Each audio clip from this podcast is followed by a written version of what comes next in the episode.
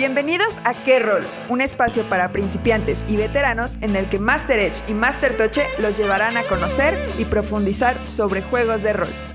Es momento de la inmersión. Que los dados no dejen de rodar.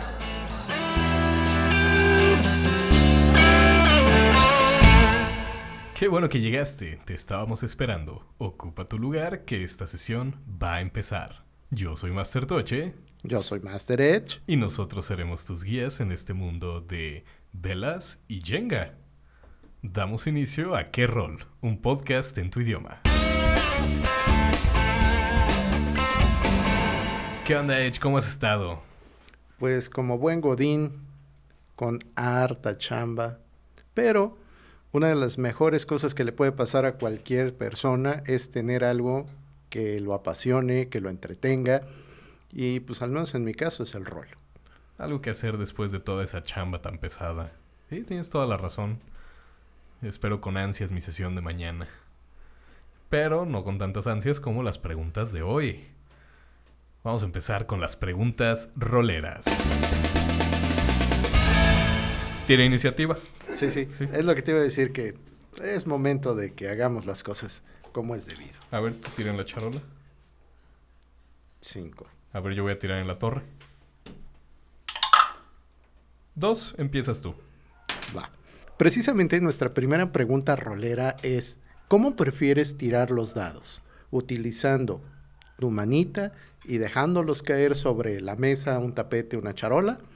¿O prefieres utilizar una torre de dados. Fíjate que a mí al principio me llamaba mucho la atención la torre. Yo quería tener una de esas torres grandototas que son un castillo o algo por el estilo. El castillo de Sauron que está por ahí en, en la roca de guía. Me gustaba mucho la idea, pero la primera vez que tiré los dados en una torre dije, esto no es lo mío. Siento que no estoy tirando el dado. En palabras de producción, siento que no estoy tirando mi dado. A ver, explícame eso, Toche. Pues verás, por algún motivo en mi cabecita, si agarro mi dado con la mano, lo agito y lo aviento aquí a la charola, siento que el resultado es 100% mío porque yo fui lo último que tocó este dado antes de que me diera este resultado. Al contrario de que si agarro mi dado, agarramos la torre y lo dejamos caer. Ya no sé qué pasó, no sé cómo se movió, los duendes de la torre hicieron su magia y me dieron una tirada artificial. En mi cabeza funciona así. No sé, no me gustó. No me gusta cómo se siente, la verdad. Bueno, yo ahí sí discrepo contigo, Toche, porque para mí una de las cosas que son muy llamativas son precisamente las torres. Y eh, al menos yo tengo varias porque me gusta mucho que sean un elemento que además de que decore la mesa, te resulte útil.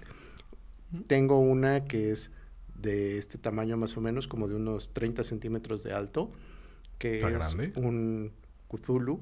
Oh. En la parte de arriba tiene el hueco, sueltas tu dado, sale por los pies. Está bastante chido.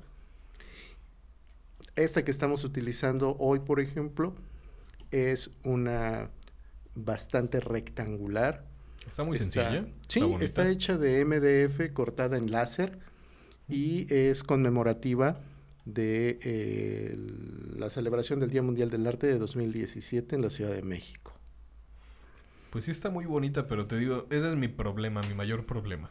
Yo lo aviento aquí adentro y de repente ya cayó el resultado y no se me hace muy diferente de picarle el botón a la computadora para que me diga en qué cayó mi dado. Bueno, la parte que yo tengo que defender ahí es que cuando tú utilizas una torre, eh, parte de lo que estás haciendo es que estás normalizando la tirada. Y con normalizar la tirada me refiero a que todas las torres tienen una serie de protuberancias en el interior que son las que hacen exactamente que el dado rebote y gire consecuencia de ello es que el número que sale hace el mismo recorrido en distancia y por lo mismo es una tirada neutral. Porque recordarán que platicamos en uno de los episodios que algunos jugadores pues son ligeramente abusados se echan los dos dados a la mano, los sueltan, quitan rápidamente el que no les conviene y ah, ahí está. Sí, o también el, el que nada más lo deja caer. Ah. Sí, sí, sí, el de- cuatros, güey. Los de cuatros, ajá. Sí, el- el- la mala tirada de dado, no porque obviamente hay formas de tirar el dado en la que favoreces una, un lado del dado, una cara. Digo, a mí no me sale, pero... Pero o sí, sea, hay, hay gente que tiene la destreza. Sí, es lo que te iba a decir. Si hay gente que agarra una baraja y aparece una carta en otro lado, o sea, me vas a decir que alguien no va a tener la pericia de agarrar un dado y que le salga. Mira, ahí hay un 6. Lo hice a propósito. o sea, y bueno, pues como te decía, no se me hace muy distinto de picarle el botón y que el teléfono o la computadora me dé el número. De acuerdo. Respeto tu decisión, aunque no necesariamente estoy de acuerdo. Mm. Como debe de ser. Pasamos a la siguiente pregunta. En esta ocasión, pues... ¿Cuál es el peor enemigo de los jugadores en Dungeons and Dragons? De los personajes. Bueno, sí, es muy diferente. Aquí tenemos jugadores, pero yo creo que vamos a hablar de los personajes. Porque el peor enemigo de un jugador, ya lo hablamos en capítulos anteriores, son los mismos jugadores. No llegar a tiempo, no llevar su hoja, teléfono, etcétera. Estar distraídos, Sí. soltar el fireball. Ya me disculpé. Entonces, pues sí, vamos a manejarlo con el peor enemigo de los personajes en Dungeons and Dragons. A ver, en Edge. mis épocas había... Pues mira, cuando yo empecé a jugar, para nosotros en Calabozos y Dragones segunda edición avanzada, una de las criaturas más perras era la tarrasca. Mm. Porque esa cosa resiste la magia, necesitas hacerle un montón de daño. O sea, los personajes sí tienen que estar en niveles lo suficientemente altos como para ofrecerle suficiente batalla. Perdona mi ignorancia, pero la tarrasca es el dinosaurio gigante, ¿verdad? El que parece... El que se parece a Godzilla. Ajá, yo iba a decir que se parecía más a un Dead Cloud de Fallout. Pero sí, también tiene parecido a Godzilla. Ok, sí. La tarrasca, el dinosaurio gigante. Ahí también depende de cómo los diferentes artistas lo representaron.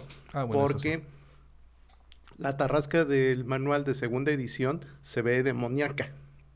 La del manual de tercera se ve más como Godzilla. Pues yo diría que el peor enemigo de los personajes en Dungeons and Dragons son los famosos, pues los enemigos legendarios. Esta clase de enemigos puerquísimos que llegan y te pueden hacer un one shot a toda la party. O sea, pueden matarlos a todos de un golpe. El famosísimo TPK, Total Party Kill. Por ejemplo, tenemos a...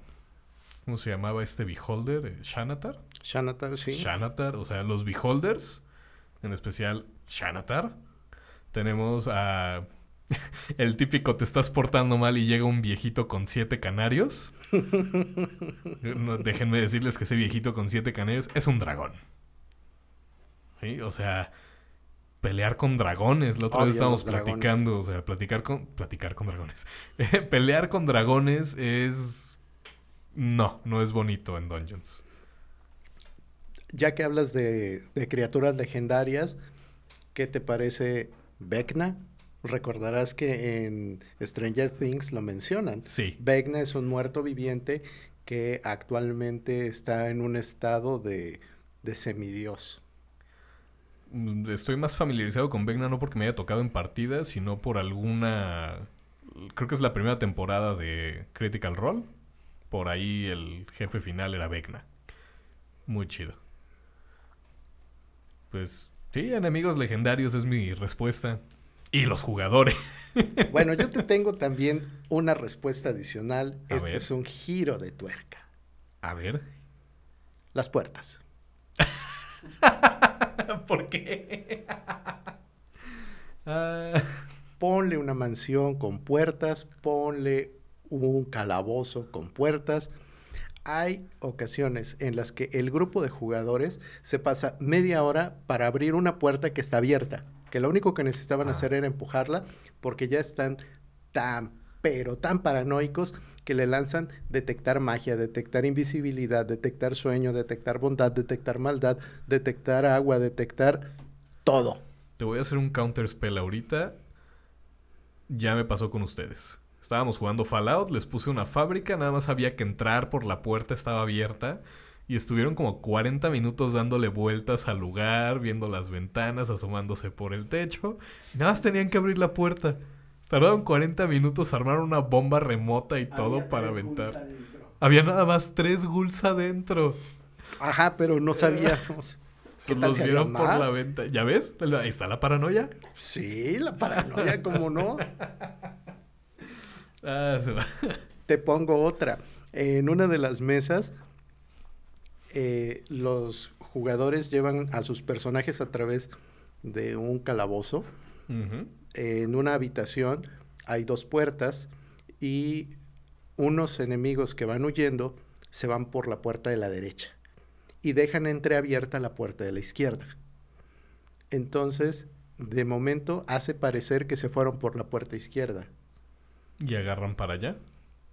y se van para el otro lado. Y ya nunca los toparon. Es un buen plan, ¿eh?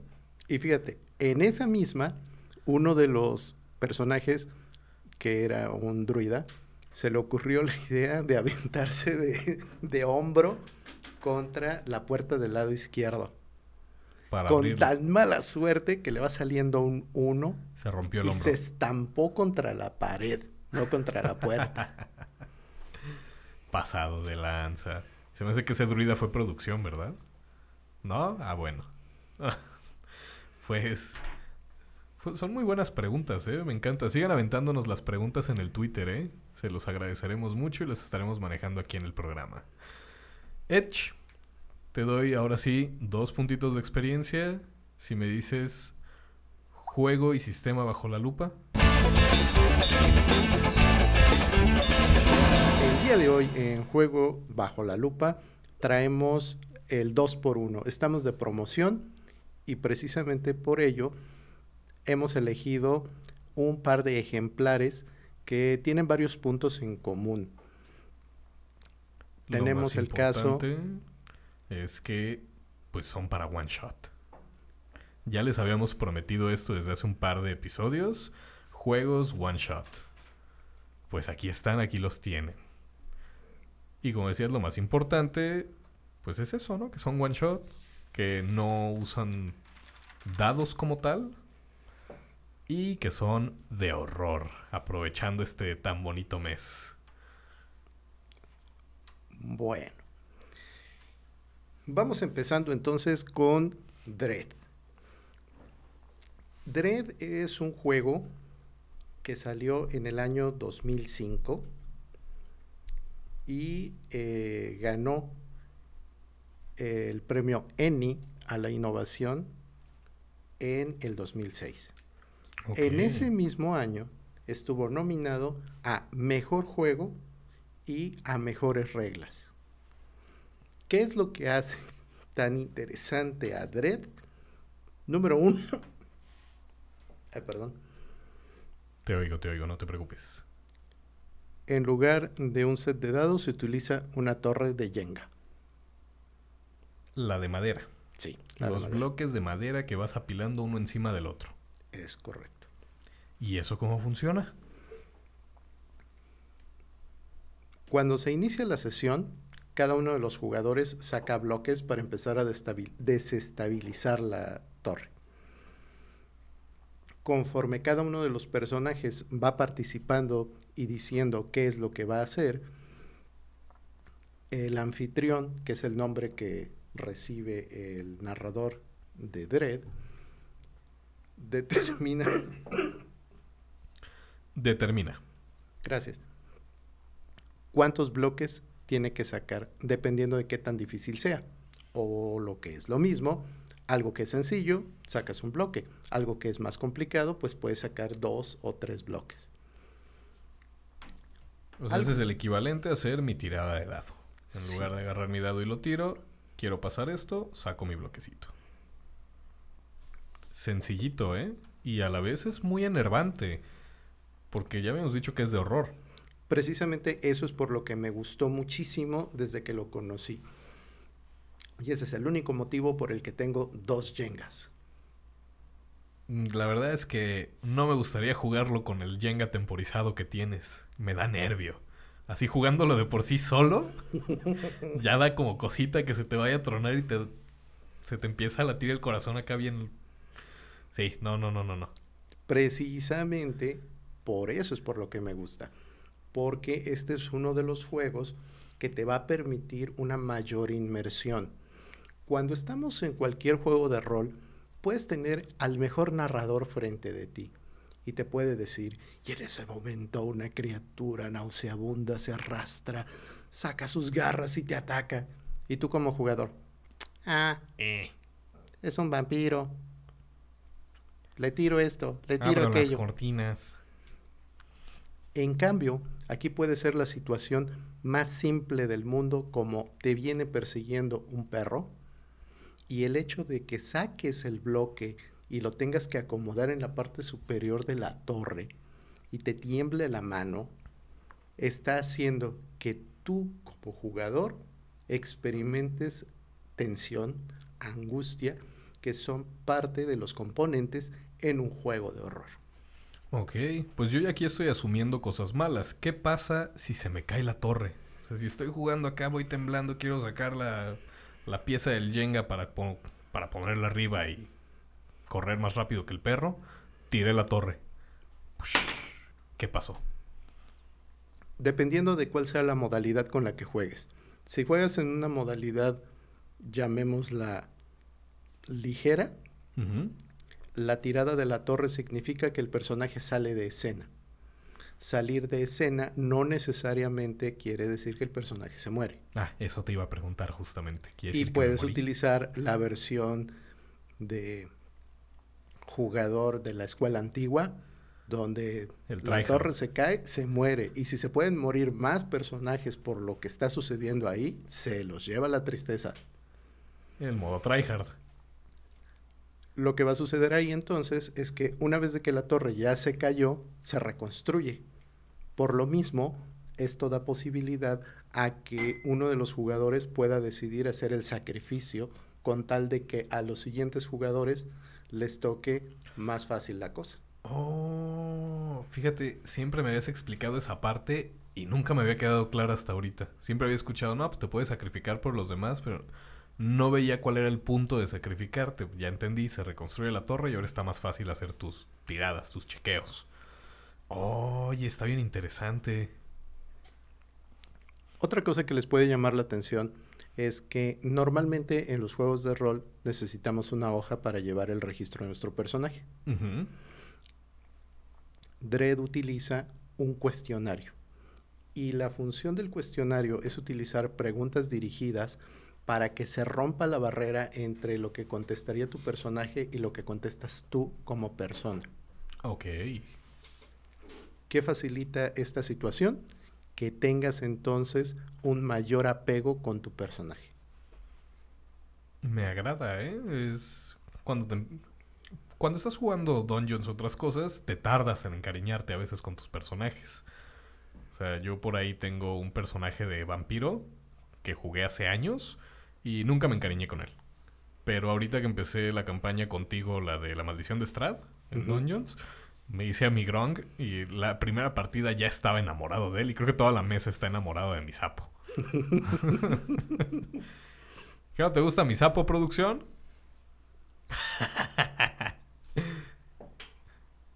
bueno, y a ver, sígueme platicando más de Dread.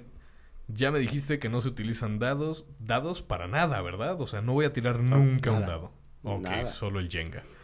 ¿Y qué tipo de sistema es? Porque, pues, mm, yo no le veo cabida ni en horizontal ni vertical.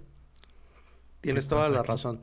Porque precisamente como los personajes son muy frágiles, es un juego que se utiliza para sesiones de una sola sentada, los famosos one shots.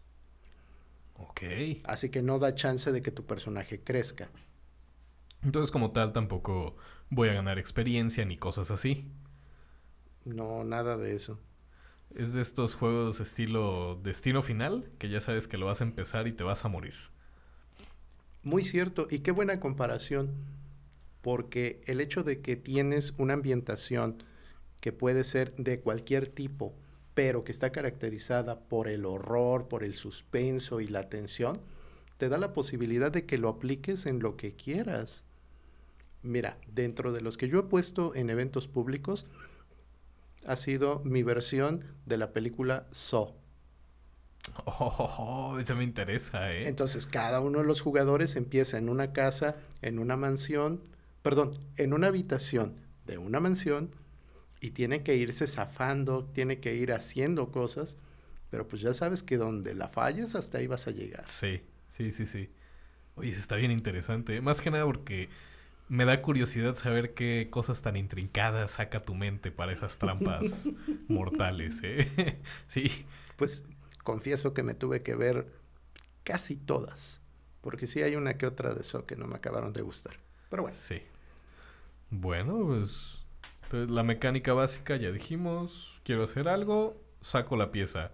Obviamente tú como anfitrión nos vas a decir, necesitas hacer un, ¿cómo le decimos? Tirada también. Necesitas hacer un bloqueo, un... Extraer un bloque. Extraer un bloque. Así Sí. se le llama la tirada, ok. Tú nos dices cuándo lo tenemos que hacer, como en cualquier juego de rol. El, el narrador, el anfitrión nos dice. Pero también existe la posibilidad de que tú como jugador digas, oye, necesito pistas, oye, necesito hacer tal cosa, y entonces ahí te digo, ah, está bien, Dame dos por cada bloque que saques te doy una Ah. pista. Y ya tú dirás cuántos quieres sacar. Ay, no, nunca va a faltar el típico jugador que le va a quitar todo el soporte de abajo nomás, nada más por ganas de molestar.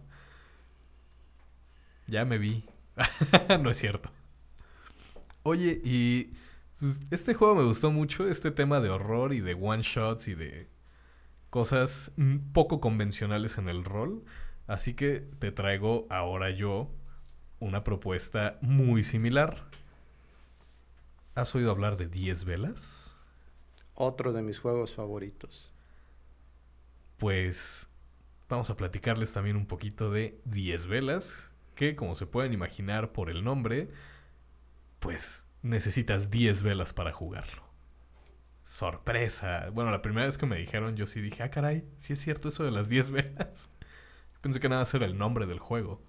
Y las 10 velas no van de a gratis, ¿verdad? No, no, no, no. Las 10 velas se incluyen 100% en la narrativa, en el juego. Esto lo juegas a oscuras, de preferencia de noche, con las luces apagadas. Solamente te iluminan esas 10 velas.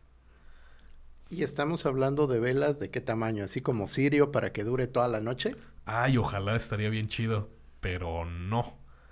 Mira, el manual nos recomienda las velitas estas pequeñas que son como con un vasito de aluminio. Ah, Esas- sí, las famosas tea candles. Ándale, esas, esas velitas chiquititas. Pero la vez que jugué con mi queridísimo Master Edge, me encargó, llevamos me parece como seis velas de estas larguísimas que venden en las tiendas. Y pues las cortamos, ¿no? Las adaptamos porque no encontramos velas de buen tamaño. Bueno, ahí reconozco mi culpa. La verdad es que a mí Se me olvidaron. pasó comprarlas. Pero bueno, bueno, a ver, entonces esa contéstamela tú. ¿De qué tamaño utilizas las velas generalmente? Las de té, las pequeñitas que Ah, perfecto. miden un diámetro como de 3 centímetros y medio y como- que de profundo tienen como un centímetro. Te anda durando cada vela un promedio de dos horas y media a tres. Excelente. Pues de esas velas pueden comprar. No salen nada caras. Igual en bonito. Pues 10 velas es un juego relativamente nuevo. Digo relativamente porque ya estamos en 2023, ya pasaron 8 años, pero en mi cabecita seguimos en los 2015, 16, 17. Este juego lo creó Stephen Dewey en el 2015 y lo publicó Cavalry Games. Desgraciadamente no ganó ningún premio Emmy, pero sí estuvo nominado en cuatro categorías. Las categorías en las que estuvo nominado en el 2016 fueron al mejor juego, mejor producto electrónico, el mejor producto del año y las mejores reglas. A nuestra audiencia le tenemos que decir que ahorita nos van a escuchar mucho hablar de los famosos Ennis. Y los Ennis no son otra cosa más que los Oscar del mundo de los juegos de rol. Es correcto. Son unos premios que se entregan en la Gen Con en Wisconsin, un lugarcito que se llama Lake Geneva, ahí de donde era nuestro santo patrono Gary Gygax. Y pues, sí, son grandes, grandes. Vamos a estar hablando efectivamente de ellos porque ya casi son. Es más, creo que para el momento en el que este capítulo ya esté al aire, ya va a haber ganadores. Muy probable porque son el día... Me parece que el 4 de Cuat- agosto. Ándale, sí, 4 de agosto es cuando se entregan. Y me parece que este ya va a haber salido para el 4 de agosto, entonces ahí les, les llevaremos más notas en el Twitter. Pues como les decíamos, 10 velas se juega con velas. Pero no quiere decir que tus acciones las realices con las velas. No, no, no.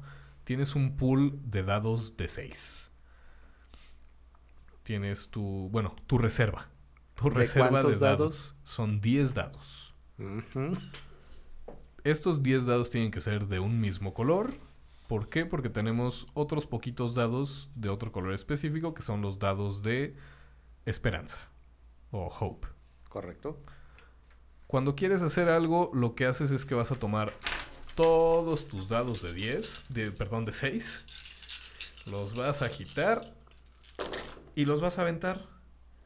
Y con el hecho de haber sacado un solo 6 en estos dados, logras tu acción. Pero ¿qué crees? Que todos los unos que hayas sacado se retiran de la escena. O sea, esos dados quedan exiliados. No los puedes volver a usar hasta que cambies de escena. Mm, me parece muy interesante esto, pero ya sabes que cuando hay dados y probabilidad no me aguanto las ganas. A ver, échame la probabilidad. Sacar cuando menos un 6 en un dado lanzando 10, tienes un 98.3%. Te digo que es lo peor. Ahorita que hice mi tirada, no me salió ni un 6. Spoiler alert. La probabilidad de que salga un dado con un 1 cuando lanzas esos mismos 10 es de 83.8. Ah, caray. Chan, chan, chararán. No entiendo las matemáticas. En mi cabeza deberían de ser las mismas probabilidades, pero algún motivo habrá. Porque debes tomar en consideración que cuando estás lanzando los dados y empiezas a quitar, tus probabilidades empiezan a cambiar. Ah, ok, ok. Ya, Porque ya, ya. obviamente ese dado que salió en 1 ya te está afectando. Sí, tienes toda la razón. Pues así de fácil se logra algo. Realmente no es tan difícil. Pero ahí les va otra cosa muy interesante. Este juego, cuando lo empiezas a jugar, bueno, cuando empiezas a hacer tu personaje, porque ya dijimos que este también es para one shot. Cuando empiezas la sesión, lo primero que se hace es el personaje. ¿Cómo se hace el personaje? Pues llega nuestro queridísimo máster con unas hojitas, unos plumones, se la pasa a cada quien y en esta hojita vas a escribir una palabra. ¿Qué tipo de palabra? Las virtudes y en otro van a ir los vicios. Y decimos que las virtudes va a ser todo aquello que sea positivo, que te pueda dar una ventaja, mientras que las virtudes van a ser cosas que te, perdón, Los vicios. van a ser cosas que te meten en problemas. Puede haber- Negativas generalmente. Puede haber vicios tan comunes como eh, fumar, beber, a los que comúnmente se conocen como vicios. exacto, pero también puede haber otras cosas como Mentir. eh, ser megalómano, tener algún tipo de compulsión, tener alguna fobia. TOC. Esas clases de cosas también cuentan como vicios. Y ahí les va lo chido. Yo cuando estaba haciendo mi personaje me anoté las cosas que me hubiera gustado tener. Y que nos dice el máster. Ahora van a agarrar su hojita y la van a pasar a la izquierda. Y van a agarrar la hojita con el vicio y la van a pasar a la derecha. Y entonces terminas con un personaje bien raro. y yo así de, ah, caray. Pero está chido eso. Está muy chido porque prácticamente tus, tus compañeros están creando tu personaje y tú ni en cuenta. O sea, no sabes que le estás haciendo favores o le estás metiendo, cosas negativas a tus compañeros. Y otra cosa, cuando estás haciendo todo este proceso de escribir las palabras, prenden tres velas. Así es. ¿Mm? El siguiente paso es crear El momento. momento. Gracias. El momento se refiere a una situación en la cual el personaje va a obtener ese respiro que necesita. Cosa muy importante. En 10 velas se manejan normalmente los escenarios apocalípticos. Puede haber invasión de alienígenas, Invasión puede haber zombie. zombies, puede haber vampiros, puede haber lo que se les ocurra, porque Esos- eso también lo definen los jugadores al empezar. Nosotros teníamos unas apariciones fantasmagóricas, sombras raras. Nunca les dimos forma, pero estaban muy interesantes. Entonces, cuando se está haciendo este proceso, se prenden las siguientes tres velas. Entonces, tú estás todavía creando los personajes y ya llevas seis velas prendidas y estas velas ya se están desgastando. Como debe de ser. Como debe de ser. ¿Qué sigue en el proceso? el concepto de tu personaje. Casi siempre en un juego de rol vamos a tener arquetipos. Y estos arquetipos son lo que nos facilita para decir, bueno, si yo voy a jugar con un policía, entonces es probable que yo sepa utilizar una pistola, sepa conducir un auto, sepa tal o cual cosa. Si yo voy a jugar con un delincuente, entonces pues sé abrir cerraduras, sé esto, sé aquello. Puedo tirar un dado y que salga seis cada vez. Un taur es un, un ejemplo también de personaje. Esto es muy libre y depende también de cuál sea la ambientación. Durante este proceso se prenden las siguientes tres velas. Así es. ¿Y ya cuántas velas llevamos aquí a ti que te gustan las matemáticas? Pues apenas llevamos nueve. ¿Y qué pasa con esta décima vela? Porque Necesitamos dos cosas importantes aquí. Una, momento crítico cuando tu personaje se rompe. Es decir, tienes que describir una situación que es un límite. Cuando, cuando lo peor que podría hacer tu personaje se va a desatar. Ok. Y lo último, que es para mí una de las cosas más chidas, A mí me costó trabajo. hay Me- que me grabar tu shock. mensaje final. Ese típico, Si encuentran esto, Sí. ya no estoy aquí. Sí, Sí, ese, ese me costó mucho trabajo, ¿eh? Sí se me hizo muy... Al principio todo el mundo... Ah, sí, vamos a grabar. Y yo así como... No, yo sí soy como muy... No sé, visual, por así decirlo. Las cosas que me imagino como que sí las siento. Y sí me sentí así bien raro grabando mis últimas palabras. Dije, ah, la madre, ¿qué tal que sí son mis últimas palabras? no sé, soy muy ansioso. Entonces, sí me costó trabajo esa parte, pero le da un toque muy cañón a este juego. Y con esto se prende la última vela. así es. Y pues, hablando un poquito más de mecánicas, también este tipo de sistema no entra ni en horizontal ni vertical, porque mismo tema, es un juego, un sistema para one shot. O sea, esto lo vas a empezar a jugar, lo vas a terminar de jugar en la misma sesión y ahí quedó. ¿Por qué? Porque cada vez que una vela se apaga, cambiamos de escena. ¿Qué quiere decir esto? Al inicio del juego decimos tres cosas. El, mundo, está oscuro y empezamos a dar una serie de verdades. Las verdades se refieren a la parte en la que los jugadores están creando la historia, están teniendo, dijeran los abogados, la potestad Ah, sí. de generar sí. escenas, de generar cosas que les pueden ayudar o que les pueden perjudicar. Por ejemplo, decimos el mundo está oscuro. Esa es la última. No, la última era estamos vivos, ¿no? Ah, sí, perdón. Empezamos Perdón, con perdón. el mundo está oscuro y cada jugador van diciendo una verdad por cada vela que está encendida. Es correcto. Entonces empezamos. El mundo está oscuro y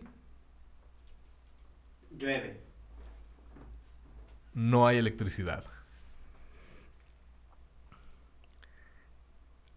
Se escucha cómo crujen las paredes porque hay un terremoto. Y así seguimos sucesivamente. Y al final de todas estas verdades, cuando ya se dijeron 10 verdades, una por vela, todos decimos al mismo tiempo y al unísono, y, estamos estamos vivos. vivos. Con eso se empieza a jugar.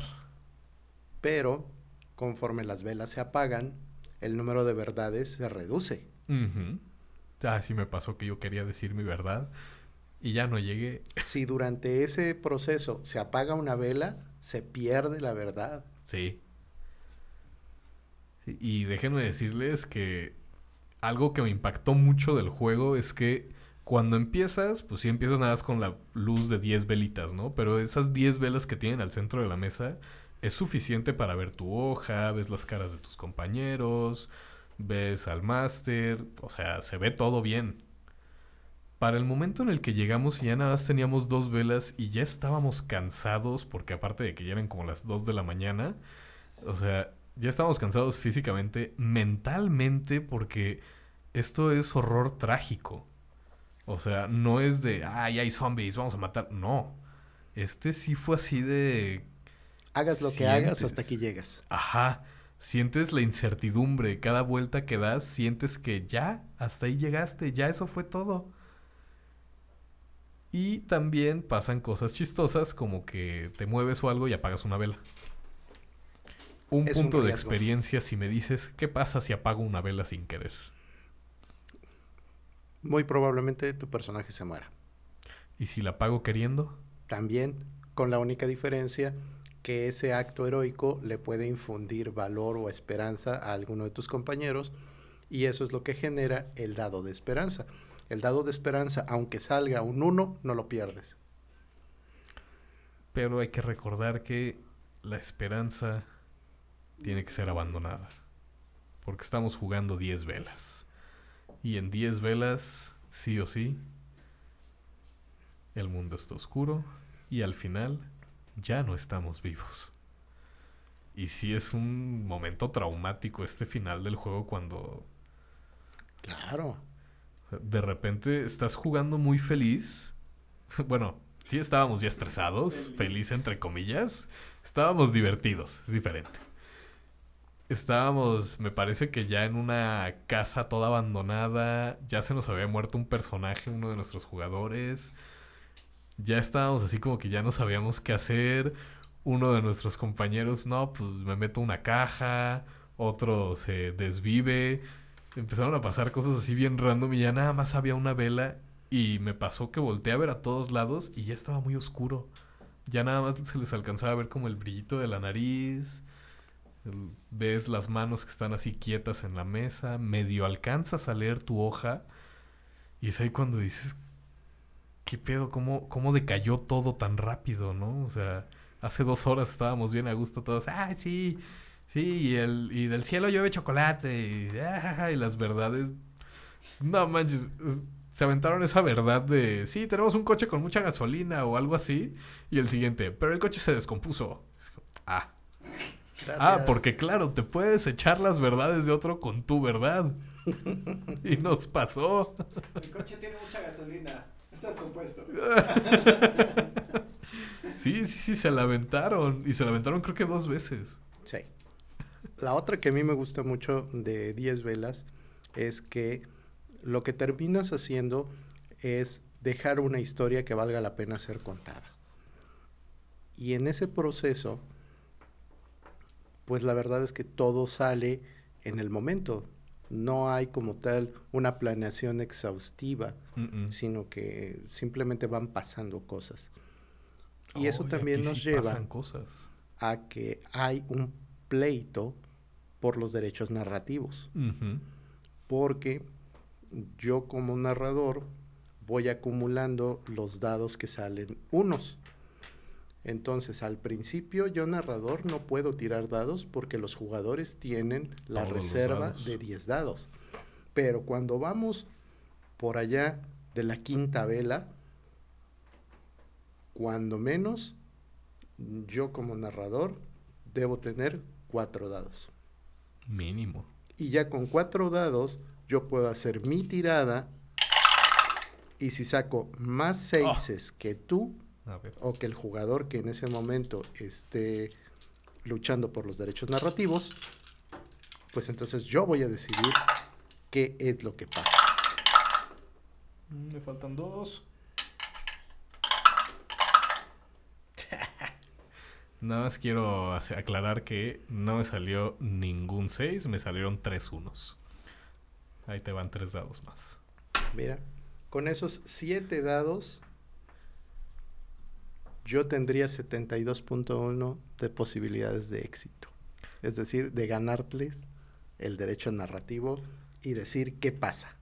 Ojo, no quiere decir que sea él contra nosotros. Quiere decir que él tiene la última palabra en cuanto a lo que está ocurriendo. Y es muy importante ese punto. Porque, como lo decía, son los derechos narrativos. No es el máster diciéndote qué pasa en el mundo y tú diciendo cómo actúas en este mundo. Es cada jugador dice su verdad y va diciendo qué está pasando y eso está pasando. En su momento cada quien es narrador. Sí, eso es muy, muy chido. ¿Mm? Y pues, desgraciadamente, como decíamos, no ganó ningún Emmy, pero sí se ganó dos premios. Se ganó el premio Indie Groundbreaking Award, o sea, el indie más ¡guau! El sorpresivo. El- El wow, el Indie Wow Award. y se ganó también el Indie RPG Award for Runner Up, o sea, que de mayor crecimiento o crecimiento más rápido, más innovador, por así decirlo también. Y es que bueno, ¿cómo no vas a ganar un premio si metes como elemento de la narrativa una vela? Y esa vela se consume y te presiona y sientes la angustia. Estás Sí. muchísimo más en- inmerso por la oscuridad, por la tensión, por lo que está pasando. Y esa es una de las grandes, grandes cosas que tienen estos dos juegos, que te hacen sentir físicamente, te hacen experimentar angustia, ansiedad, miedo inclusive. Pues yo nada más quiero aclarar que el uso de las velas, como lo dice el manual, es peligroso, obviamente, tener fuego prendido en la mesa con papelitos que vas a quemar en algún punto. Así que les recomendamos que tengan su ollita para echar los papeles que se prenden, porque también puedes prender los rasgos de tu personaje para realizar acciones. Para luchar por los derechos narrativos, para Entonces- evitar que el, que el narrador se quede con los dados que tienen un uno. Si juegan 10 velas, les recomendamos tener métodos para apagar las velas en caso de cualquier accidente o incidente, porque Como dijera el famosísimo Smokey, safety first. Exacto. La seguridad es primero y pues Ya sigamos estamos- con los Ennis porque Sí, sí, ya que se está poniendo muy chido. Ya que estamos hablando de Ennis, demos paso a nuestra siguiente sección, el chisme rolero. Tenemos aquí pues unos cuantos de los nominados a los Ennis y yo quiero empezar hablando de la telenovela. Porque es el que más me impacta. Pues es que están nominando a mejor juego. Ni, ni me acuerdo cómo se llama, nada, sé que es una telenovela. Es Pasión. Pasión de pasiones, pasiones. de las pasiones. Chido. Así se llama, así se llama. Ajá, sí, no, no, no es lo estamos traduciendo, no. Así está, parece como de Tabletop RPG, Pasión de las Pasiones. Ahora imagínense eso pronunciado por un gringo. No está. No, no, no, ¿cómo? No, no puedo. O sea, es de Magpie. Magpie hace buenos juegos. Pero. Pero que no la muele Magpie. Sí, Últimamente no ha abusado haciendo todo con PBTA. Es que aparte estoy viendo la portada y es, es una portada de alguna novela de Televisa. A producción le gusta, pero a y- nosotros no nos gusta, la verdad. Y, y tiene el set de dados. Ocupa de 6. Sí, y el claro. 6 es el corazón flechado. Y son moraditos raros. Y en lugar de números traen los puntitos. A mí no me gusta que mis dados de 6 traigan los puntitos, la verdad. Mira, dejemos eso por la paz porque la verdad a mí no me convence para nada. Creo Trae que un deck de cartas, güey. Lo puedes comprar. yo no quiero, no quiero. No. Pero mira, mi propuesta para mejor juego del año te la mato bien fácil. A ver. Trophy RPG de Gauntlet. Ah, caray. Trophy RPG es un juego que está especializado en el terror. Han ido sacando al paso de los años ciertas variantes. Cada una de estas variantes lleva un nombre diferente. Ahorita el que está es The Gauntlet o el guantelete. Este juego lo saca Hedge Maze Press y yo conocí el mundo de Trophy porque hay un Trophy Dark y ese Trophy Dark se utiliza para jugar cosas Lovecraftianas. Ok. Cazarrecompensas condenados a una expedición en un bosque que no los quiere ahí. Ah, caray. Me llama la atención, ¿eh? Sí se ve chido. Oye, no está... Ah, bueno. Ah, y el PDF cuesta 15 dólares. Se me hace cariñoso para un PDF. Trophy Dark es muy bueno y no solo eso, ha habido traducciones en español, lo cual lo hace todavía más accesible y vamos a estar platicando de eso y lo van a ver como parte del Festival Literario Lovecraft. Perfecto. Pues como a mí me gusta quejarme, a ti te gusta ser positivo, a mí me gusta quejarme, me voy a quejar también de mejor producto o juego familiar. Tenemos nominado a Avatar Legends. Sí, cómo no va a estar nominado si no tiene catorrazos, cómo no va a ser familiar si no hay muertos. Sí, ¿verdad? Sí. Este cae en el típico de no me gustó, voy a hacer el mío. Y como ya les había dicho en un capítulo anterior, sí hice mi versión con skins de Avatar, un megáfono, una cuerda y mi manual de quinta edición. Entonces, la verdad es que producción no me va a dejar mentir, quedó chido. Sí. Entonces, no estoy de acuerdo con que Avatar Legends esté ahí. Es un PBTA. Pero bueno, vamos a ser igual que los presentadores de los Oscar y vamos a sentirnos orgullosos porque en la lista de nominados tenemos un mexicano, Ah, a ver. Alastor Guzmán. Saludos, Alastor, amigo que vive en la Ciudad de México. Hizo una aventura que forma parte de un libro de Calabozos y Dragones, quinta edición, editado por Wizards of the Coast, es decir, material oficial, que se llama Viajes a través de la Ciudadela Radiante. Journeys through the Radiant Citadel, sí. Y esto está nominado como Mejor Aventura, lo cual se me hace gacho, pero omitiré que se me hace gacho porque hay un mexicano ahí. Saludos, Alastor. Y se me hace gacho porque es un libro que tiene más o menos 10 aventuras. Y lo están poniendo a competir con juegos que realmente hicieron solo una, aventura.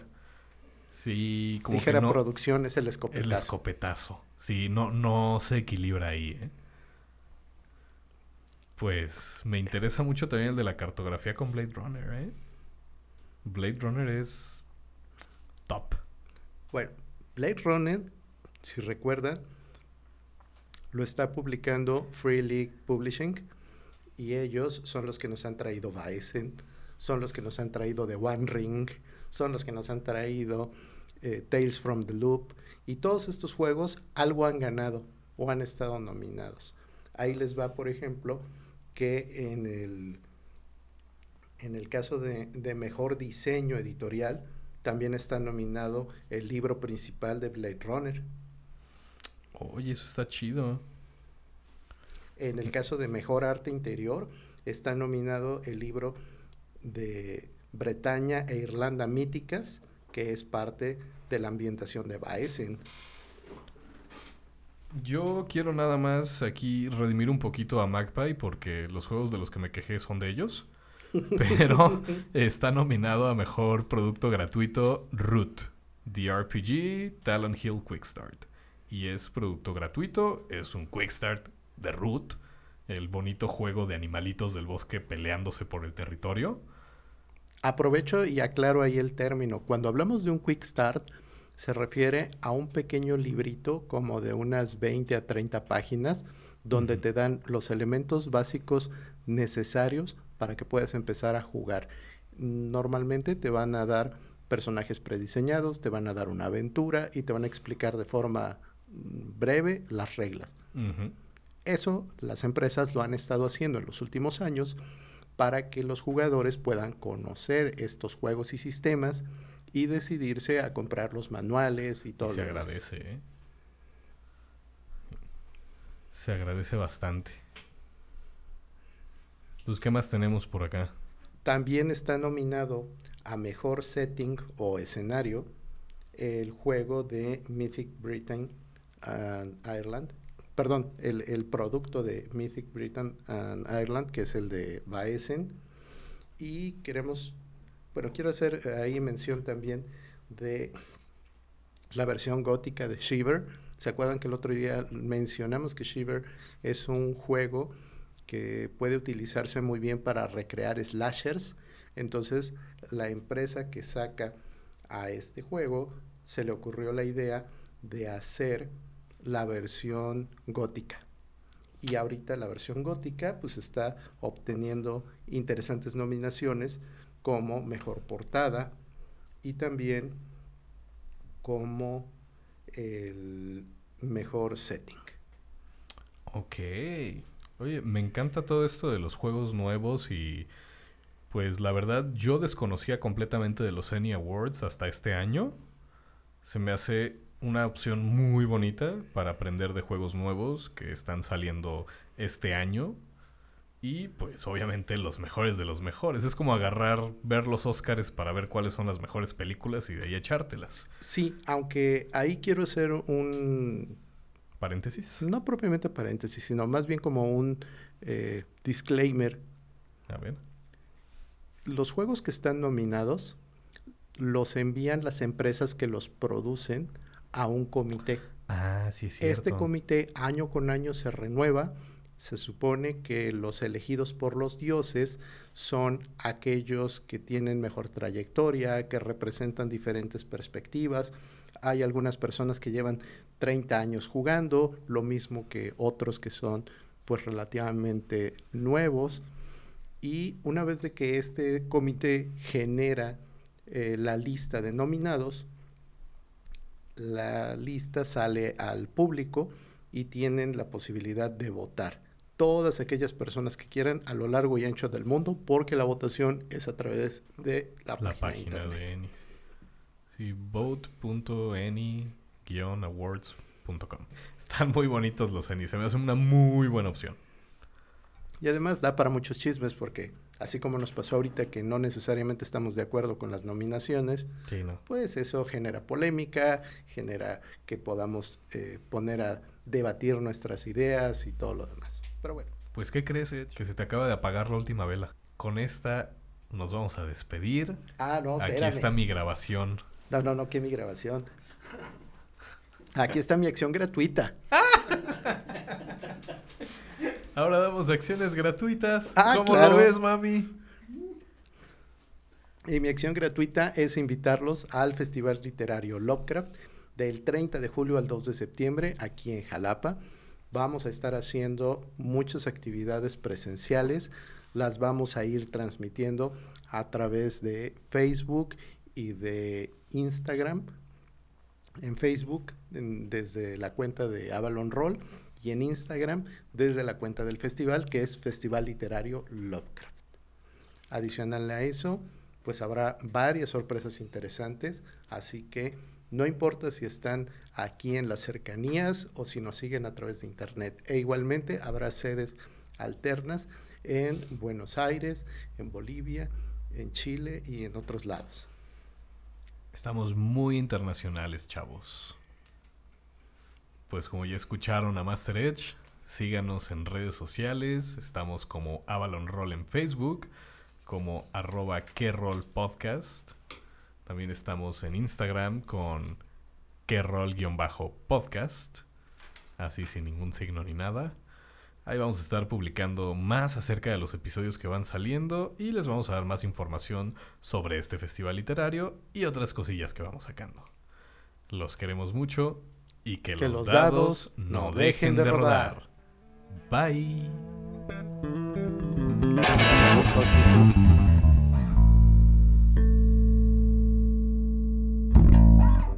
¿Qué rol es una producción de Avalon Club de Rol, con las voces de Master Edge y Master Toche.